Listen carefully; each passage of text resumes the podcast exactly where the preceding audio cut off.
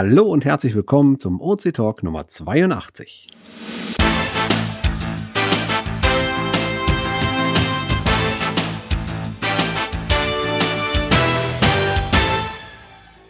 Es grüßt lieb und fein die Clan-Family vom Niederrhein. Servus aus Bayern, sagt der Windling. Hallo aus von der Ulmer Alp, sagt Angelika Acker Dogesen. Und hier ist Berlin. Grüß Gott. Passt nicht, ne? Hallo von Cine 11 aus Trier.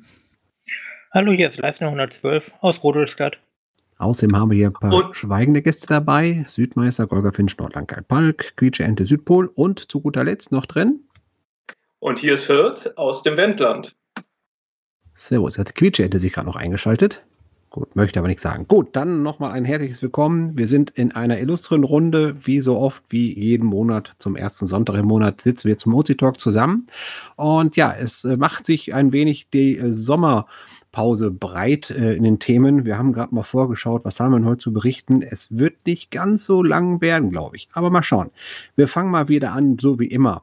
Was haben wir denn so als Feedback zu letzten Folgen, Sendungen oder haben wir überhaupt Feedback in irgendwas, in irgendeiner Form? Ich glaube, das ist genauso kurz wie, wie unsere Folge wird. Also ich habe jetzt kein Feedback gesehen. Hast du was, Lili? Nein, ich habe keine Rückmeldung gesehen. So, dann kommen wir mal auf den August zu sprechen. Das sind ja aktuelle Themen. Ne? Ich habe nämlich schon gesehen, wir haben von äh, der Windling etwas vorbereitet, äh, beziehungsweise es ist ja schon online. Im August liegt nämlich was an. Miriam, was ist denn da? Genau, am 13. August wird Open Caching 15. Und das ist ein rundes Jubiläum, das wollen wir natürlich feiern. Und da haben wir uns was ausgedacht, was wir alle zusammen opencaching.de zum Geburtstag schenken können, zum 15-jährigen Jubiläum von der Plattform. Und deswegen rufen wir dazu auf, dass jeder für Open Caching einen Geburtstagscache legt, weil was gibt's Schöneres für eine Geocache-Plattform als Geschenk als einen Geocache? Das wäre natürlich sehr praktisch. Und noch toller wäre es, wenn es ein OC-Only wäre, ne? Selbstverständlich. Also die Idee dahinter ist, dass es ein OC-Only ist und das Motto ist Cashen wie vor 15 Jahren ist ja schließlich der 15. Geburtstag. Das heißt, wir stellen uns vor, wirklich große Dosen mit Platz für Tauschgegenstände, an einer schönen Location, so das, was man vor 15 Jahren zum Start von Open Caching sich unter einem Cache vorgestellt hat. Oh wei, jetzt habe ich extra so eine Dose an eine Leitplanke von der Autobahn befestigt, jetzt kann ich die wieder abmachen. Das ist aber schade. Nee, aber kreativ, das ist ein schönes Ding, ne? Aber damals gab es auch Webcam-Caches, ne? Könnte ich das auch machen? Ja, die haben wir ja immer noch. Ja, ich meine, und damals gab es die doch auch schon. Also würde ich doch sagen, ist das doch auch was. Oder du willst lieber ein, List, äh, du willst lieber ein Tadi oder ein Multi mit einer Dose? Also die Idee war natürlich eigentlich physische Caches zu installieren und zwar überall in ganz Deutschland, um damit den Geburtstag zu feiern, dass man auch rausgehen kann, Dosen suchen. Vielleicht findest du ja auch eine Webcam, die es schon seit 15 Jahren gibt. Das wäre natürlich auch ein Knaller. Wie wäre es denn, mit so, ja. wie wär's denn mit so einem Cache, so bring your own Webcam mit? Äh, und das heißt also, das Handy machst ein Selfie dann. Ja, gut, ist dann halt eine Safari oder ein Virtual. ich habe vor kurzem habe ich einen Beitrag gelesen. Da stand drin, dass äh, ein, ein, ein Fragenkatalog, äh, wo muss ich einen ähm, Geocache äh, veröffentlichen? Und da stand dann drin, äh, hast du ein physikalisches Logbuch? Ja, dann bei GC, nein, dann bei OC. Fand ich irgendwie sympathisch. Genau, das war doch das Fundstück der Woche. Genau. Ja, weil ironischerweise lag es auf einer Website der deutschen GC-Reviewer rum. Naja, ich meine, gut, wenn die Jungs der Meinung sind, dass wir keine Logbücher brauchen, ich meine, äh, wir haben die Möglichkeit, ja, aber mit Logbuch ist schon cooler. Naja, sie machen Werbung für OC, ist ja auch nicht, nicht schlecht. Fand ich auch ein ziemlich interessantes äh, Ding, das habe ich in die aktuellen Themen heute mal reingebracht. Und zwar wollte ich heute mal ansprechen den Bad Homburger OC Virtual Event. Da gab es jetzt äh, am, was war das, vorgestern oder sowas? Äh, ne? Nee, Donnerstag. Donnerstag. Ja, ich habe ein bisschen durch äh, Urlaub jetzt Jetlag. Ich bin drei Stunden von Holland hier runtergefahren. Ähm, auf jeden Fall haben die sich ein total tolles Virtual-Event gemacht äh, und dabei Mystery-Lösungen angegangen. Und zwar jetzt nicht irgendwie so eine Tauschbörse, sondern äh, wirklich so selbst erarbeitet, ne? so Schwarmwissen. Wer sich da mal reinschauen möchte, der sollte sich mal OC162F 5 anschauen. Das ist eines der Listings. Ähm, die Ownerin, die lobt das jeden Monat neu aus und hatte schon den sechsten Bad Homburger OC-Event äh, gehabt in der Richtung. Ich bin da einfach mal reingestolpert, habe überraschenderweise auch dich, Mika, gefunden. Warst du da schon öfters dabei? Ja, ich war jedes Mal dabei und es ist in der Art so wie Martels Mystery Mittwoch, der ja, ich glaube, schon sogar zum zehnten Mal war.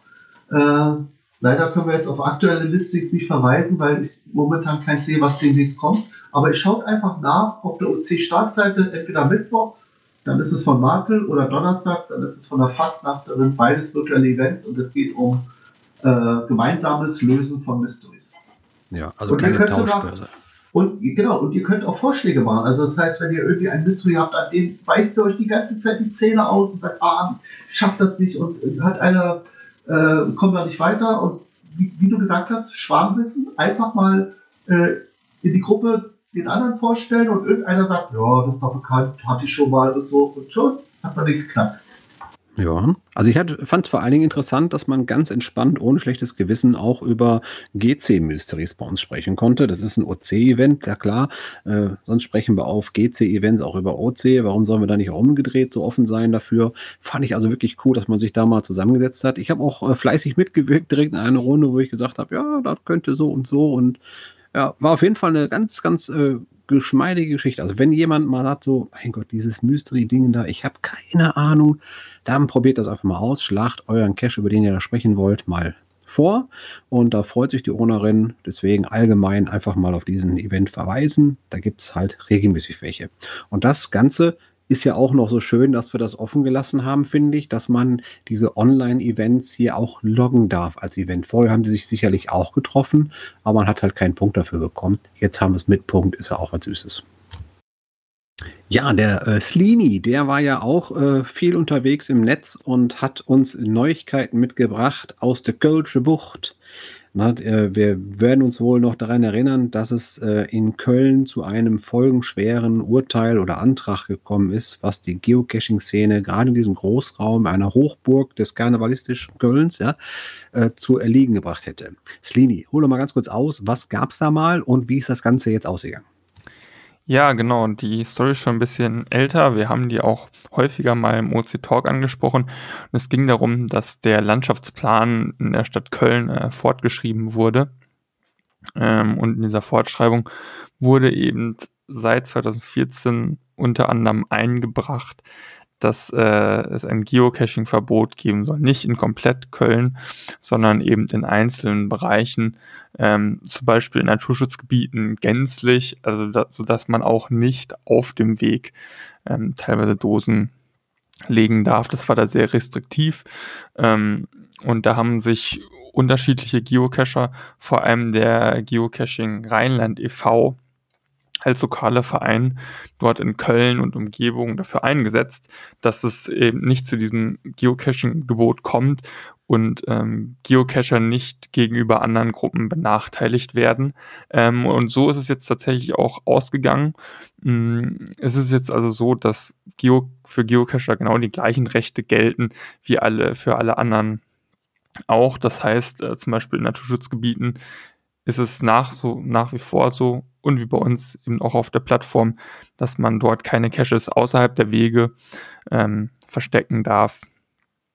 Aber wenn der Cache eben auf dem Weg liegt in einem Naturschutzgebiet, dann ist das zum Beispiel ähm, weiterhin möglich. Also es gelten somit genau die gleichen Regeln äh, wie für alle anderen Nutzer. Und das ist eigentlich ein, ein toller Erfolg, finde ich, weil es da eben auf der einen Seite so war, dass der lokale Geocaching-Verein dort viel, man könnte fast sagen, ähm, Lobbyismus betrieben hat oder einfach, äh, ja, gearbeitet hat, ähm, um daran was zu verändern, ähm, dass am Ende auch die Stadt dann doch so offen war und diese, ja, das Ganze angenommen hat und auf der anderen Seite, dass auch wirklich sehr, sehr viele Geocacher, Open Caching ja auch, ja, sich äh, da engagiert hat, damit es da nicht so kommt und die Stadtverwaltung auch geschrieben hat, der Geocaching Rheinland e.V. hat geschrieben, dass fast 600 Geocacher die Stadtverwaltung angeschrieben haben. Ja, und ich denke, es ist einfach ein, ein toller Erfolg, ne, dass das äh, abgewendet werden konnte. Köln ist eben eine große Stadt und das hätte auch Signalwirkung haben können auf andere Städte. Ähm, und das hat es jetzt eben zum Glück nicht. Ja, Lobbyarbeit zeigt, wie wichtig Vereinstätigkeiten sind und vor allen Dingen der Lobbyismus, der dahinter steckt, zu sagen, nicht wir haben irgendwelche Rechte, die wir jetzt hier durchpauken, sondern wirklich mit Gesprächen und da sind viele Gespräche unterwegs gewesen im Großraum Köln. Ähm, also sind viele Parteien auch am Tisch ge gezogen worden dafür, ne? die sich ausgetauscht haben, die sich kennengelernt haben, um hinterher zu sagen, okay, komm, wir finden irgendwie einen gemeinsamen Konsens. Genau, ja, also ist wirklich tolle Sache, dass das jetzt so geändert. Ich meine, sechs Jahre ist natürlich ein langer Prozess, ähm, auch ja, ist eben so in Verwaltung und wenn solche Sachen fortgeschrieben werden, dass es sich einfach zieht, weil auch eben wie zum Beispiel jetzt durch uns einfach viele Einwände eingebracht werden. Aber ist ja auch schön, dass man merkt, dass man was verändern kann, dass nicht einfach so durchgedrückt wird, sag ich mal. Ach naja, manche Prozesse sind halt etwas langsamer in Deutschland, gerade wenn es mit Vereinen zu tun hat und Vereinsmeiereien. Ich erinnere dran, kleine Anekdote am Rande, unser Vereinslogo, was wir neuerdings ja haben, als das äh, verkündet und beschlossen war, wurde eine Verwendungsrichtlinie fast drei Jahre durchs Forum geprügelt. Auch das dauerte ein wenig, bis wir das verabschiedet haben, wie das Ding zu verwenden ist. Hm. Ja, gibt es denn sonst äh, Themen, die wir heute haben? Ich glaube, du hast einen Blick hinter den Kulissen vorbereitet und wolltest uns ein Feature nochmal etwas näher beschreiben. Genau, ähm, ich wollte ein kleines neues Feature vorstellen, was es tatsächlich erst seit, hm, ich glaube jetzt vier Tagen äh, bei uns auf der Plattform gibt. Ähm, und zwar gibt es jetzt ein neues Feature. Man kann aus Suchergebnissen oder Cache-Listen Caches zu anderen Cache-Listen hinzufügen. Also wie stellt man sich das vor? Bei uns auf der Webseite gibt es ja Suchlisten, zum Beispiel, wenn man nach Caches sucht oder man schaut sich an, welche Funde ein bestimmter Nutzer hat. Das ist dann ja auch eine Liste und hat eine Cache-Liste ähm, zu einem bestimmten Thema. Das ist auch eine Liste und das ist praktisch das steckt die gleiche Webseite hinter, wo dann eben Name und, und TED-Wertung und diese anderen Informationen sind. Ähm, und dort gibt es jetzt die Möglichkeit, einen Haken jeweils bei dem Cache zu setzen und dann mehrere Caches gleichzeitig, aktuell bis zu 20 Stück, eben alle, die auf einer Seite dargestellt werden, dann parallel einer Cache-Liste hinzuzufügen. Dazu gibt es dann, wenn man Caches ausgewählt hat, oben über der Cache-Liste so ein Dropdown-Menü. Da kann man dann die Cache-Liste auswählen, der man dann ja dieses Feed, äh, diese Caches, die man ausgewählt hat, hinzufügt. Und dann klickt man auf Caches hinzufügen und dann werden die eben zur Cache-Liste hinzugefügt. Klingt irgendwie einleuchtend. Darf ich mal eine Frage, Slim? Ich habe das heute ausprobiert. Es kam genau zur richtigen Zeit. Kann man eigentlich da aber, wenn man mehrere Seiten hat, gleich alle Caches äh, übernehmen oder geht das nur pro Seite? Ähm, nee, aktuell funktioniert das Ganze nur pro Seite. Eine Seite ist eben aktuell auf 20 Caches beschränkt. Müsste man natürlich schauen, ob man das nicht vielleicht so löst, dass man auf einer Seite dann einfach mehr Suchergebnisse ausgibt. Ähm, aber das müsste ich mir dann nochmal angucken. Da weiß ich gerade nicht, welche Restriktionen es da gibt oder auch nicht gibt. Äh, das kann ich nicht einschätzen, wie viel Aufwand das ist. Und was ja ganz besonders ist, dieses Feature, das hast du ja selbst entwickelt. Kannst du dazu mal erzählen, wie man sozusagen überhaupt die Umgebung aufsetzt dazu? Oder ja, wie, wie, man das, was man da machen muss? Da wollte ich auch gerade nachfragen, wie kam denn das Feature jetzt da rein in die Seite? Ähm, ja, ich habe so ein bisschen Antrieb dadurch bekommen, dass auch ähm, der Fraggle, der hat auch bei uns im Forum nachgefragt ähm, zur Entwicklungsumgebung wie, wie funktioniert das und was muss er machen? Das war dann für mich auch so ein kleiner Antrieb, mir das wieder mal anzuschauen. Also ich habe schon mal vor ein paar Jahren die ganze Entwicklung, Umgebung aufgesetzt, bei mir dann am PC. Da lief das allerdings noch anders und jetzt habe ich mich immer so ein bisschen davor gesträubt und hatte auch irgendwie keine Zeit oder Lust, das Ganze dann da aufzusetzen, weil ich dachte, oh Gott, das ist zu viel und das, das dauert ewig. Ähm, Hat es aber am Ende gar nicht. Ein entscheidender Anstoß war bei mir auch, ich nutze bei mir hier zu Hause Windows. Ähm, es ist aber eigentlich sinnvoller, wenn man äh, Linux hat, um dann diese Entwicklungsumgebung da laufen zu lassen. Jetzt gibt es aber mit dem neuen Mai-Update von Windows eine tolle Funktion, dass es unter der Haube ermöglicht, da noch ein Linux nebenbei laufen zu lassen. Das ist jetzt standardmäßig in Windows drin, muss, muss man auch nicht viel machen, irgendwie eine Sache aktivieren, dann läuft das schon. Ne? Also ist echt eine geringe Hürde, die man da jetzt hat. Ich habe mir gedacht, gut, wenn ich das jetzt habe, das ist ja super. Ähm, dann probiere ich das einfach mal aus. Ähm, genau, und das hat dann tatsächlich nicht, nicht lang gedauert. Und dann hatte ich da bei mir die Entwicklungsumgebung lokal laufen. Ich muss sagen, dass ich jetzt keine großen Programmierskills oder irgendwas in die Richtung habe. Von daher war ich überrascht, wie einfach es dann doch ging. Und ähm, ja, konnte da jetzt das Feature umsetzen. Ich habe gesehen, der Fraggle, der hat auch schon ähm, was ausprobiert und, und eine Kleinigkeit geändert. Ähm, das geht dann, wenn man will, doch ganz schnell. Und ich kann nur jeden ermutigen, der vielleicht mit dem Gedanken gespielt hat, hm, da könnte man doch das und das vielleicht auf der Internetseite machen. Aber ach, eigentlich ist mir das zu viel Aufwand oder ich habe Angst davor, mich da mal reinzudenken und zu schauen. Also keine Angst, probiert es einfach mal aus. Ähm, wir werden in den Blogbeitrag nochmal verlinken, wie das geht, äh, wie man das am einfachsten einrichtet und wer irgendwie Fragen hat, kann im Forum gerne Fragen stellen oder wir haben sonst auch einen Slack-Channel, ähm, wo man auch ganz unkompliziert Fragen stellen kann. Ich hatte auch einige Fragen, da zum Beispiel an den Thomas ähm, und da haben mir dann der Thomas und der Nick äh, ganz unkompliziert weitergeholfen. Genau, und so hat das dann funktioniert. Wenn man natürlich Linux hat, ist es vielleicht noch ein ganz klein bisschen einfacher, aber inzwischen ist es, wie gesagt, auch mit Windows eigentlich gar kein Problem. Das heißt also, du hast jetzt ein bisschen Quellcode programmiert, umprogrammiert. Also würdest du da jetzt äh, großen Aufwand drin gesehen haben? Ähm, ja, also für das Feature, was ich jetzt äh, programmiert habe, war der Aufwand so mäßig hoch, würde ich mal sagen, weil ich nichts in der Datenbank verändern musste. Also ich die ganzen Funktionen, die es gab, zum Beispiel, dass ein Cache irgendwo zu einer Cache-Liste hinzugefügt wird, die gab es schon im Code selber. Ne? Da musste ich also nichts machen, sondern ich musste nur finden, welche Funktion ist das und musste die dann anwenden und musste eben grafisch das noch so ein bisschen anpassen. Äh, von daher ging das jetzt, äh, das Feature zu programmieren. Andere Sachen sind dann vielleicht sicherlich aufwendiger. Mhm. Ähm, was passiert denn danach? Also wenn du dann irgendwann sagst, so ich bin jetzt hier fertig, bei mir funktioniert das hier auf meiner Entwicklungsumgebung, was sind dann die Aufgaben, die du als nächstes machen musst? Ähm, es ist ja so, dass das ganze, dass unser ganzes Projekt bei GitHub liegt, da liegt der ganze Code.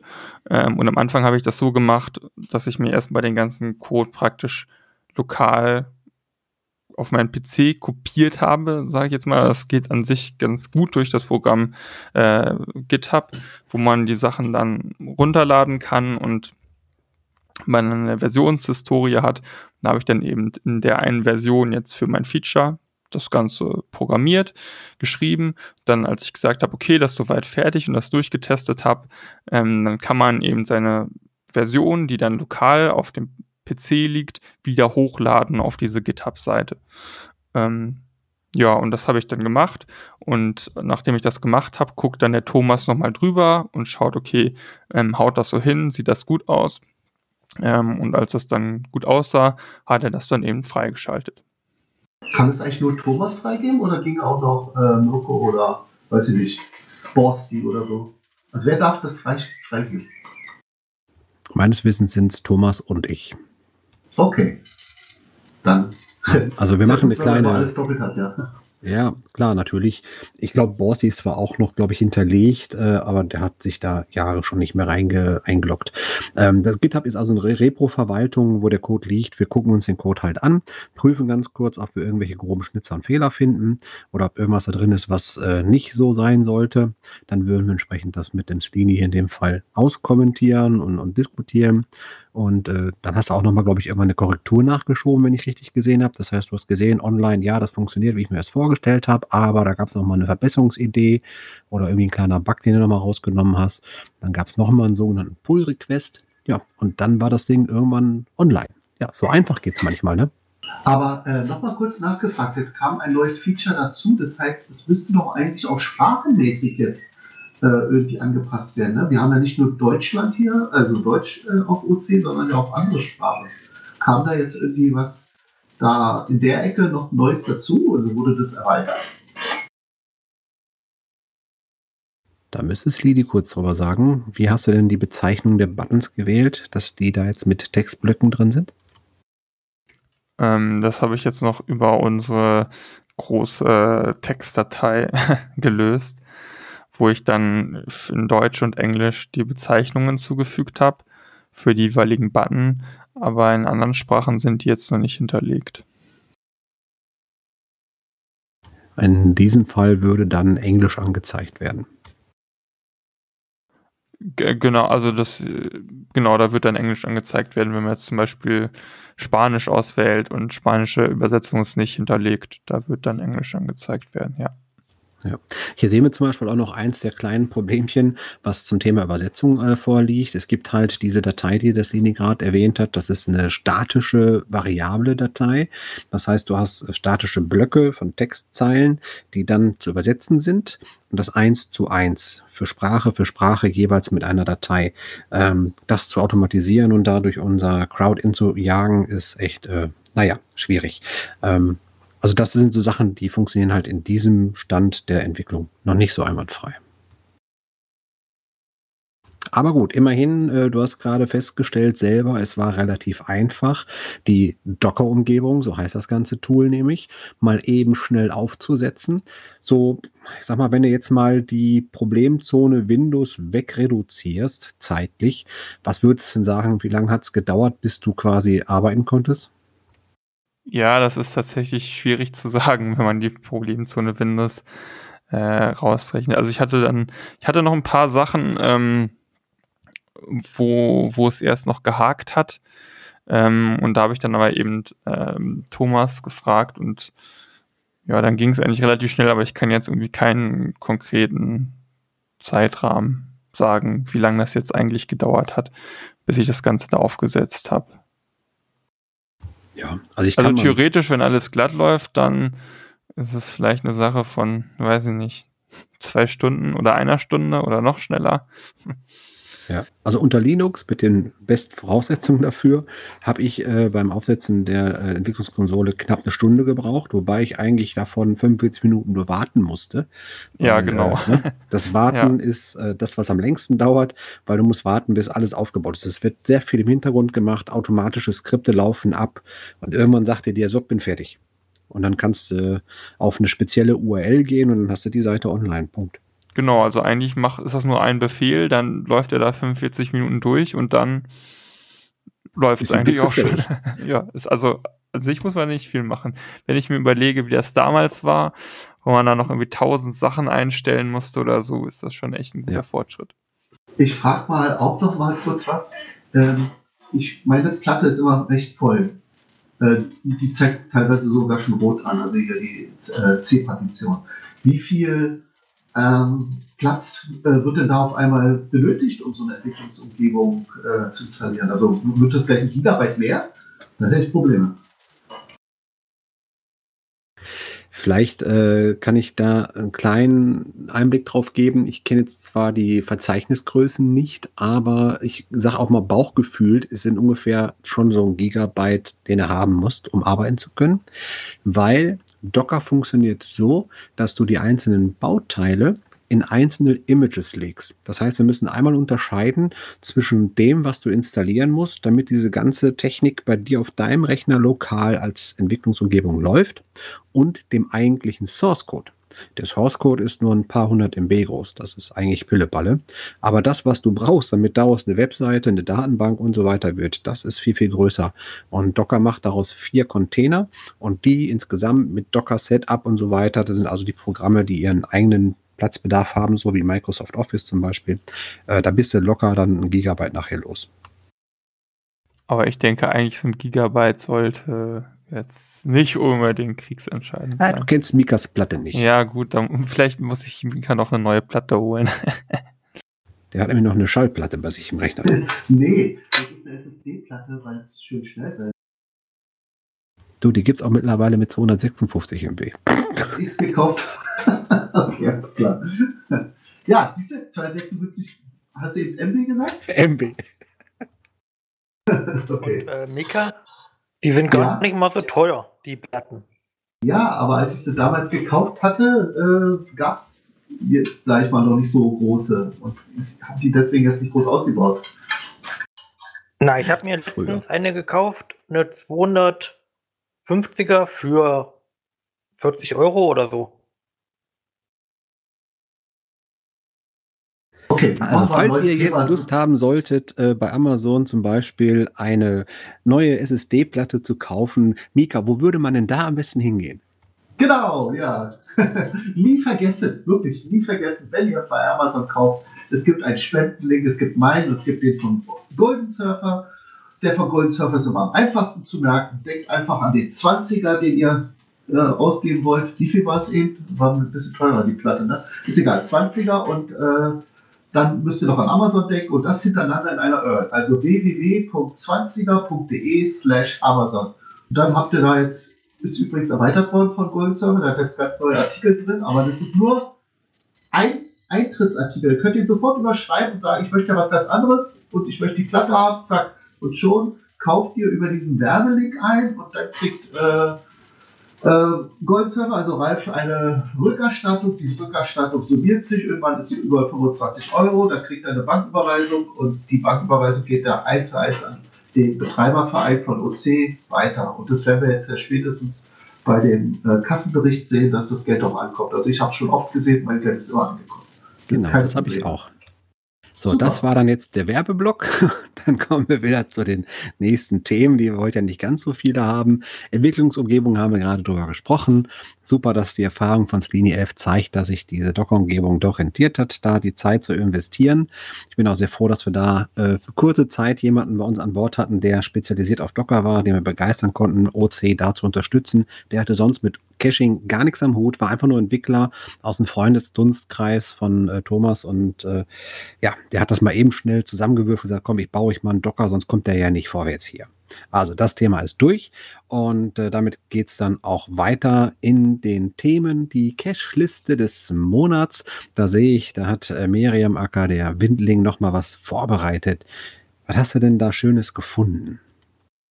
Ja, ich muss zugeben, es ist meine eigene Cache-Liste. Sie heißt Safari Challenges und sammelt alle Safaris, die noch eine zusätzliche Aufgabe zu dem Fotomotiv dazu beinhalten. Also es gibt zum Beispiel die Safari ähm, Nimm Platz oder Steh mir bei. Da geht es darum, dass man sich in eine Interaktion mit irgendeiner ähm, Figur oder einer Statue oder sowas bringt ähm, und davon ein Foto macht. Ähm, es gibt ähm, Safaris, wo man ein, ein Original und eine Kopie von einem Gebäude zum Beispiel finden soll. Ähm, es gibt die Graf-Zahl-Safari, wo es darum geht, einfach hochzuzählen mit Zahlen, die man unterwegs findet äh, und immer die nächste Zahl zu finden. Also es gibt verschiedene Möglichkeiten, um eine Safari ein bisschen aufzupeppen. Das ist fein. Das ist fein. Also ein, ein Safari-Übersichtslisting quasi. Ja, für Safari Challenges. Ja. Ähm, wie kommt man denn da dran? Also klar, wir werden den Link nachher in den Shownotes haben, aber wie komme ich denn an so eine Listing, äh, äh, Safari-Listing von dir dran? Das kann der Mika am besten erklären. ja, ja. Du bist unser Safari-Experte. Nee, Diesen ja. Ruf wirst du nie wieder los. Ja, äh, ich sag bloß deswegen, ich, ich wollte jetzt sagen, immer auf die Kleinen, so was du schon mal gesagt hast. also, ihr klickt auf Caches. So, dann seht ihr links Cache-Listen. Und da sind die öffentlichen Listen drin. Und äh, ja, einfach da mal so durchblättern, sind elf Seiten, ist vielleicht ein bisschen viel. Oder ihr sucht, äh, in dem Fall war das ja eine Liste von äh, Miriam, also der Windling. Ihr könnt also fragen hier nach Listen, die nur von einem User sind. Da gibt ihr das dann ein. Hier, ich gebe jetzt mal der Windling ein. Wird, ich, mit Leerzeichen geschrieben, ne?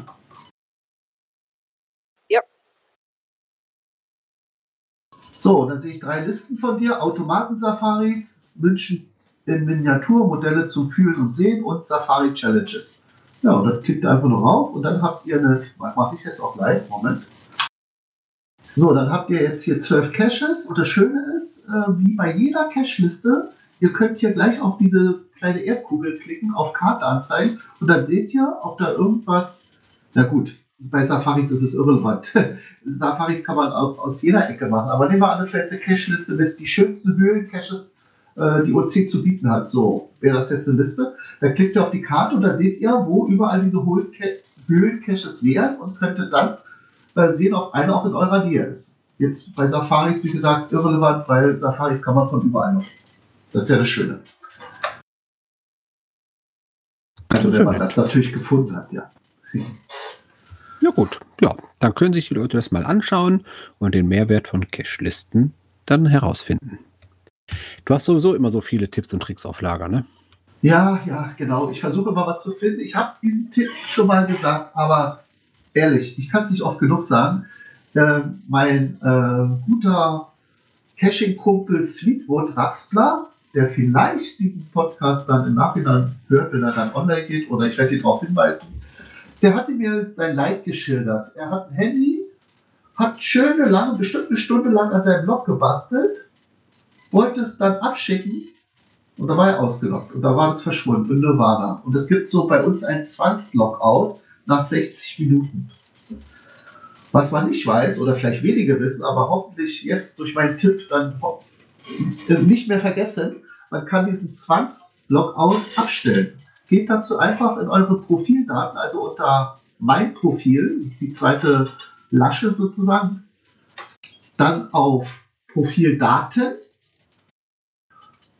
und dann seht ihr gleich, äh, was alles bei euch eingestellt ist. Und da ist interessant äh, Sonstiges. Da steht jetzt bei mir, der automatische Logout 60 Minuten nach Verlassen der Website ist deaktiviert. Also es macht ja nur Sinn, äh, ihn aktiviert zu lassen, wenn man vielleicht oft auf wechselnden Rechnern ist und dann sicher gehen möchte, dass der Account auch äh, ja, zwangsweise getrennt ist, wenn man es vergessen hat. Aber wenn das, wenn ihr von zu Hause immer am gleichen Laptop arbeitet und ihr die einzelseitige Idee benutzen und eure Familie tut euch ja nicht Böses und wird gleich, sobald ihr den Laptop liegen lasst, irgendwas Schlimmes machen und, und weiß ich nicht, äh, Caches querlocken oder löschen oder sonst was. Äh, naja, äh, dann, dann macht einfach das so wie ich, deaktiviert diesen automatischen Logout und da könnt ihr auch über eine Stunde an einem Log basteln und ihr werdet nicht rausgeworfen. Ja, und was anderes noch ist gleich da drüber, finde ich auch nicht schlecht, äh, oder zwei auch da drüber. Es gibt noch zwei Sachen, äh, Benachrichtigungen und Newsletter. Den Newsletter, den kann man abschalten, wenn man will, falls man zu sehr genervt ist von den E-Mails.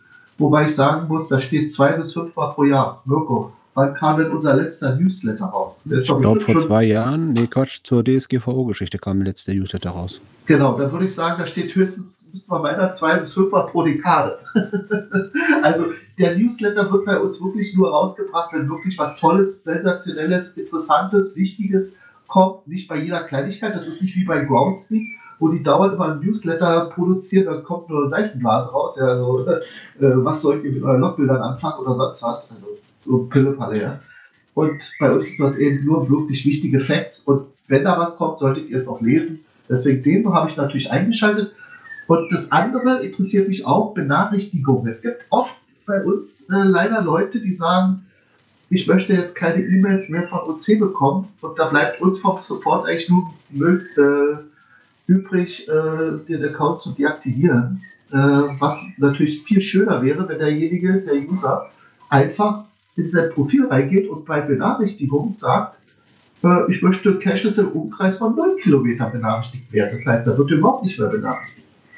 Das ist auch gut. Also das, so kann man sich auch, ja, wenn man will. Ne? Oder umgekehrt, wer es will, der, der informiert werden will, der setzt da jetzt eine Benachrichtigung, sagt den Radius, muss dann noch Koordinaten angeben und schon wird er über neue OC-Caches automatisch informiert. Das finde ich eigentlich schicker. Das ist gerade ein Feature, was für FDF-Jäger interessant ist.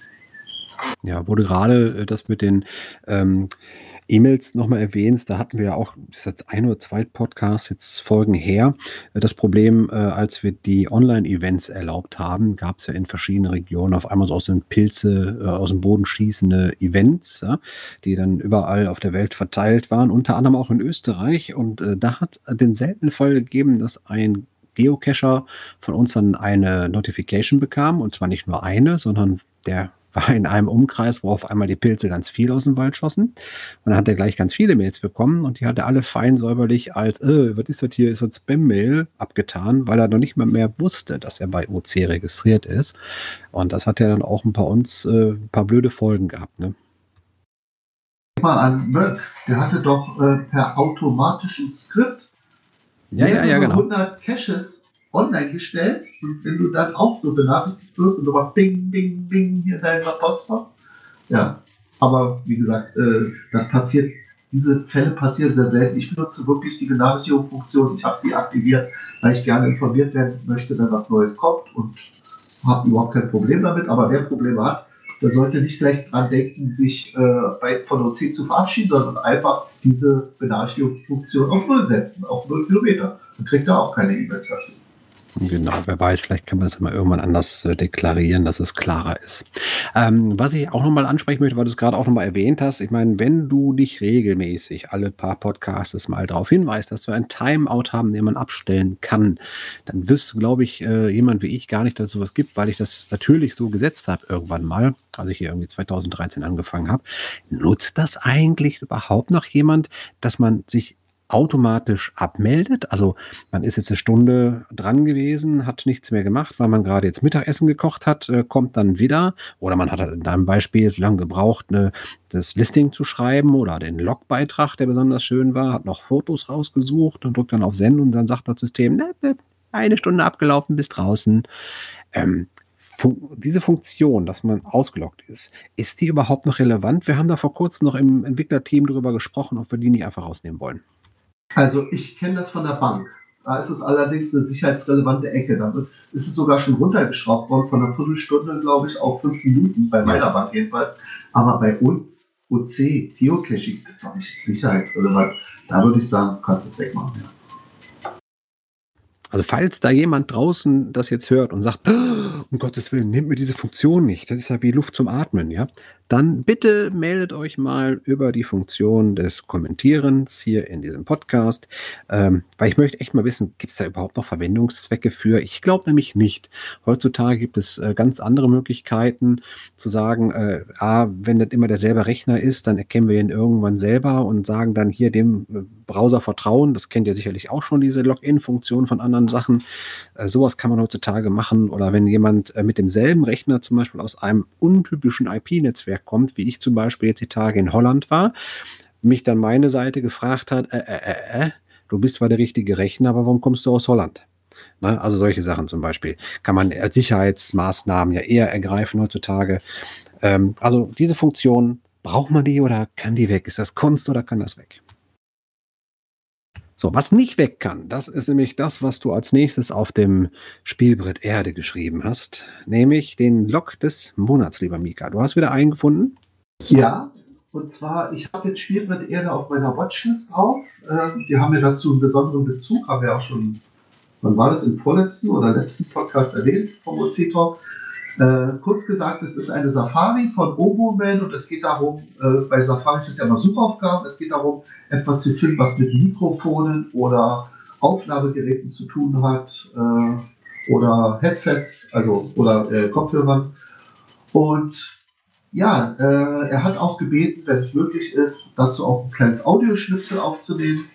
Und jetzt kam ein Log rein von Puttencore, 20. Juli, also relativ frisch und äh, es hat mir deswegen so gut gefallen. Erstens beschreibt sie sehr lebhaft äh, äh, diese Location. Das ist anscheinend eine Gemeindebibliothek, die super gestaltet ist. Müsst mal in das Log reingehen, also guckt euch die Shownotes an.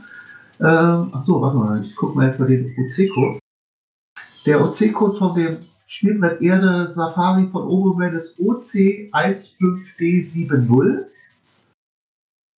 So, und wenn ihr dann äh, am 20. Juli euch das mal anguckt von Puttenkorb, Äh, sie hatte auch viele Fotos drin, schöne Fotos. Da ist zum Beispiel diese Bibliothek, wie gesagt, äh, aufgeführt. Und was ich lustig fand, die ist anscheinend an so einem Gewässer oder Bach dran und die haben da ein Bullauge gemacht und du kannst dann sozusagen den Fischen beim Schwimmen zusehen. Also wenn du, wenn du da so dein Buch liest und guckst da aus dem Fenster, guckst du nicht auf die Wiese, sondern guckst direkt in den Bach rein. Das fand ich gut. Also ein bisschen so wie ein U-Boot. Dann hat sie so kleine Audioschnipsel drin, wo sie das beschreibt, wie sie das jetzt hier alles gerade gemacht hat. Äh, ja, und viele Bilder, also schönes langes Log und äh, ich muss ja auch feststellen, dass man bei Safari-Caches meistens länger schreibt und Bilder bekommt und so, als wenn es nur so ein normaler Tag ist. Deswegen bin ich auch so ein großer Fan von Safari-Caches. Äh, ja, also hat Spaß gemacht zu lesen. Das ist wegen mein Log des Monats. Okay, cool. Ja, wen das Ganze nochmal interessiert, der findet das natürlich auch in den Shownotes wieder. Was wir auch in den Shownotes schreiben werden, das sind die Liste aller empfohlenen Caches. Äh, die Cache-Empfehlungen dazu führen nämlich eine sogenannte Cache-Liste. Die hat die ID Nummer 10, sage ich mal so nebenbei. Könnt ihr aber gerne auch mal in den Log, äh, in den Shownotes nachlesen. Übrigens, ich glaube, ja. Listen, gibt es das eigentlich auch auf Open Caching Pool oder ist das, ich glaube, das ist nur was, was bei uns ist, ne? Ja, ich glaube auch. Ich wüsste nicht, dass die das haben. Also, äh, wir sind ja nach ein paar Jahren der gemeinsamen äh, Entwicklerarbeit irgendwann auseinandergegangen und jeder hat so sein Ding weitergemacht. Der große Traum der großen Plattform ist ja äh, schon länger tot. Ähm, ich glaube, das haben die nicht, diese Funktion. Ja, dann kommen wir mal, also wie gesagt, diese Liste ist immer ein Besuch wert. Und wie gesagt, hatte ich ja vorher schon erzählt, jede Cache-Liste könnt ihr euch auf der Karte ansehen und seht ihr mit einem Blick, was gut empfohlene Caches äh, in eurer Nähe sind. Oder welche wir empfehlen. Und ja. äh, da gibt es noch die, die, Rubrik Events, die, äh, da habe ich jetzt so einen kurzen gefunden, der ist aber sehr interessant. Der lautet Virtual Stammtisch GG und Förster von dem User oder der, ich glaube, das ist die Userin, da bin ich auch nicht sicher, LEMA, also L-E, Abstand M-A.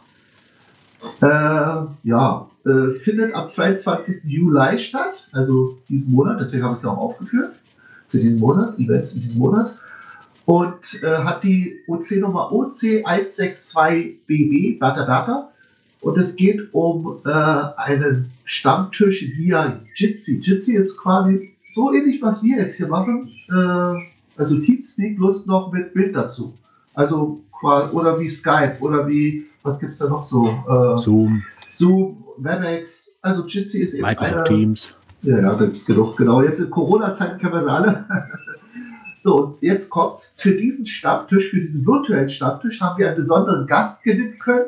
Herrn Oliver Burkhardt vom Force Service Taunus den zuständigen Förster für Groß-Gerau, Büttelborn, Braunheim und Rüsselsheim. Er soll die wirklich, es soll die Möglichkeit zum Austausch geben, um auch in Zukunft ein gutes Miteinander in unseren Wäldern zu erreichen. Wenn ihr also immer wissen wollt, worauf sollte man achten, wenn man jetzt ein Cache im Wald legt, äh, spielt das da eine Rolle, ob ich da mittendrin im Dickicht was mache, äh, was ist bei Naturschutzgebieten zu beachten und so weiter und so weiter könnt ihr da eure Fragen stellen. Es ist immer besser, vorher Sachen zu klären, als im Nachhinein ein Cache sperren zu müssen, äh, weil das alles nicht so ganz legal war. Oder die, ja. die, die Tierwelt in Unruhe bringt. Also was mich hier eigentlich nochmal interessieren würde, äh, das muss ich überlegen, ob ich nochmal äh, den Veranstalter anschreibe. Ähm, da steht ja jetzt, es ist ein äh, OC-Event, ja, der bei uns als äh, Online-Event geführt wird, virtuelle Stammtisch, aber kein OC-Only gesetzt und dann äh, wirklich ein sehr cooler Ansprechpartner dabei, ein Förster. Ich glaube ja nicht so richtig, dass das da äh, alles OK-Cacher, äh, OC-Cacher sind, die da äh, sich wirklich äh, mit dem Förster mal auseinandersetzen wollen. Ich habe ja eher das Gefühl, wir werden gerade von G-Zählern mit herzlich willkommen in offenen Armen empfangen, dass wir hier Online-Events abhalten können. Oder wie siehst du das?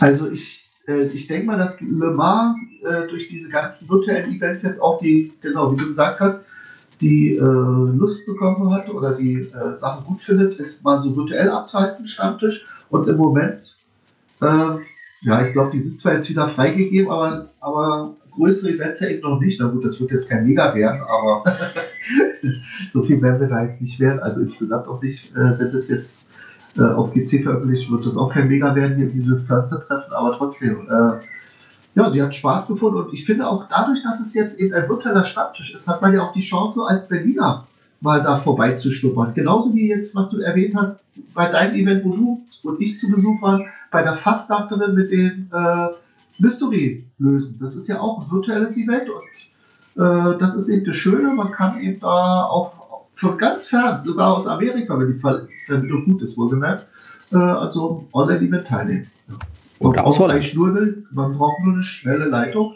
Das war mein Problem gewesen bei dem einen Event, wo du da warst. Ich hatte das irgendwie nur über WLAN und mein WLAN muss irgendwie grottig gewesen sein. Also sonst bin ich jetzt bin ich zurzeit äh, hier gerade über Power und Internet heißt es, glaube ich, ne? Oder Internet und. Pova, Pova over ETL, na egal. Ja, so. Auf jeden Fall brauchst du gutes WLAN und das hatte ich in Holland, deswegen hat es funktioniert. Also, willkommene Abwechslung und du sagtest gerade ganz wichtigen Standpunkt nochmal, auch wenn das jetzt hier für den Großraum äh, Groß-Gerau ist, ja, äh, die Förster kennen sich untereinander und die sind genauso vernetzt wie wir Geocacher. Und wenn jetzt einer im Westerwald wohnt und sagt, Mensch, ich würde ja gerne in Rheinland-Pfalz irgendwo im Waldstück XY und mir fehlt da der richtige Ansprechpartner, dann nutzt doch die Gelegenheit und fragt mal den Förster, wen man denn im Westerwald ansprechen kann. Und ich wette, der hat mit Sicherheit und wenn er es nachliefert, den richtigen Ansprechpartner in der Hand. Ja, und außerdem, er weiß auch auf, auf Fragen auch Antworten. Das heißt, wenn es erstmal nur um eine allgemeine Sache geht, ne, darf ich zum Beispiel einen Cache am Hochsitz äh, anbringen oder muss ich da vorher den Förster, äh, hier den Jäger äh, abpassen, bis er den Hochsitz hochsteigt und ihn darum fragen oder sonst was, ja? Einfach mal äh, diskutieren, reden, Ja. miteinander reden. Das Stichwort. Genauso wie bei der Jagd und da kann ja Slini was dazu sagen. Ja, Oh, ich ja. finde das echt super, dass es äh, so ein Online-Event gibt. Ich werde es mir auch mal in den Terminkalender reinschreiben und werde versuchen, daran teilzunehmen. Ähm, ja, weil ich das einfach eine super Idee finde. Klasse. Tja, und äh, beim Thema Reden, da kommen wir ja auch schon mal noch ein Monats-Event weiter in den September hinein und da freue ich mich schon wie Bolle drauf. Ach, ich bin so wibbelig, ich bin so hibbelig. Wir reden jetzt mal von Leipzig. Äh, wir können noch einmal richtig krass Werbung machen, weil beim nächsten OC Talk, der am ersten Sonntag im August stattfinden wird, können wir nur noch das letzte Mal sagen, was alles noch an aktuellen Infos gibt und dann ist mit Werbung vorbei der HQ-Event, der Nummer 7, der siebte HQ-Event von Open Caching in Leipzig am Wochenende des 19. September. Ah, habt ihr alle schon gebucht? Habt ihr schon alles fertig? Wer freut sich? Also ich bin noch kurz davor zu buchen, weil ich bin ja Berliner. Ich könnte also recht kurzfristig kommen und dann gleich wieder abends wegfahren und wiederkommen. Das ist alles äh, im Stundenbereich erreichbar. Es ist nicht so weit Leipzig entfernt und auch gut angebunden mit der Autobahn. Aber äh, trotzdem werde ich versuchen, da natürlich Hotels, macht alles ein bisschen entspannter. Äh, es geht um vier Events. Wir können es ja noch mal kurz alle nennen. Willkommen in Leipzig, OC15EC2. Siebtes OpenCaching.de HQ-Event in Leipzig, OC15EC1. Dann haben wir Monumentales Leipzig, das ist ein Vorevent zum siebten HQ-Event, also findet morgen statt, OC15EC3 und das Winke Winke zum Abschied aus Leipzig, OC15F2B. Und wer die sich vielen Nummern nicht abschreiben konnte, schaut einfach am besten sogar auf die OC-Startseite. Da seht ihr die nächsten Events und da kommen sie alle gelistet drauf. Da sind sie alle im September zu sehen. Übrigens, äh, Mirko, du hast dich le leicht vertan. Da kommt der Lehrer in mir hoch oder der ehemalige Lehrer. Äh, wir können noch zweimal davon berichten. Sowohl im Oktober, äh, ah, im August als auch im September sind wir noch vor dem Termin. Ah, stimmt ja, klar. Ah, guck mal, so, so viel bin ich. Ich habe quasi schon den Koffer gepackt, kann man sagen. Ne? Ich bin ja schon so wuschig. Ach Mann, das bin Ich bin schön. schon auf gepackten Koffern und darunter ist eine, eine Note. Sieht sie mit den anderen hier im Chat aus? ja, genau. Slini, Auf wen du auch? treffen wir denn? Ja, ich bin, wollte mich jetzt gleich anmelden. Und äh, Miriam, du? Ja, ich weiß es noch nicht ganz genau. Ich bin noch in der Findungsphase. Dann mit Angelika. Ich habe mich angemeldet, aber noch kein Quartier. Weil wir dort noch ein bisschen Urlaub machen wollen und ich noch nicht weiß, ob vorher oder nachher. Äh, ja, von den anderen, die anwesend sind, noch jemand, der in Leipzig dabei ist? Was ist Genau, mit Iceman? Durch, durch das Windows-Update, ne? Ja, genau. Uwe, was mit dir? Kommst du? Ah, ich weiß noch nicht, ob ich Zeit habe und ich weiß auch noch nicht, wie ich hinkomme. Eigentlich würde ich es mir gerne anschauen, aber vielleicht gibt es eine Mitfahrgelegenheit. Aber ansonsten würde ich gerne kommen. Klingt ja schon mal ganz gut. Ja, also wir haben auf jeden Fall schon einige Anmeldungen, viele, die aus der Nähe kommen, interessanterweise, aber doch einige von weiter weg. Äh, ich bin nicht ganz sicher, hat sich Team MB schon angemeldet? Weiß da gerade jemand was? Ich schaue mal da, aber das dauert jetzt ein bisschen. Ja, Also unser treues, äh, treuer Cacher aus der Schweiz, Tungma, hat sich angemeldet mit der Partnerin.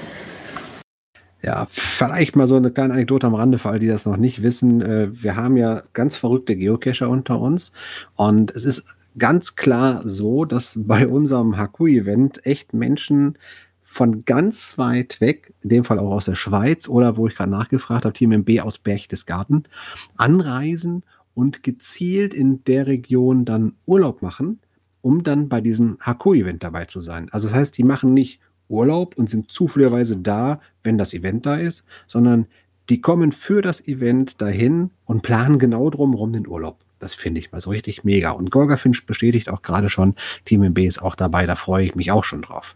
Ja, Sehr ich sehe schön. es gerade. 21 Leute haben sich angemeldet. Ja, das ist schon mal super. Danlex, unser ehemaliger Pressesprecher. Ja, der kommt aus der Region Bremen oder Hannover, was war das? Hannover. Ja, ich glaube, ja, Hannover, genau. Oder ursprünglich Bremen und dann ist er dort umgezogen. Und hier, Heike kommt auch. Ja, die Also Frosche vom Tal.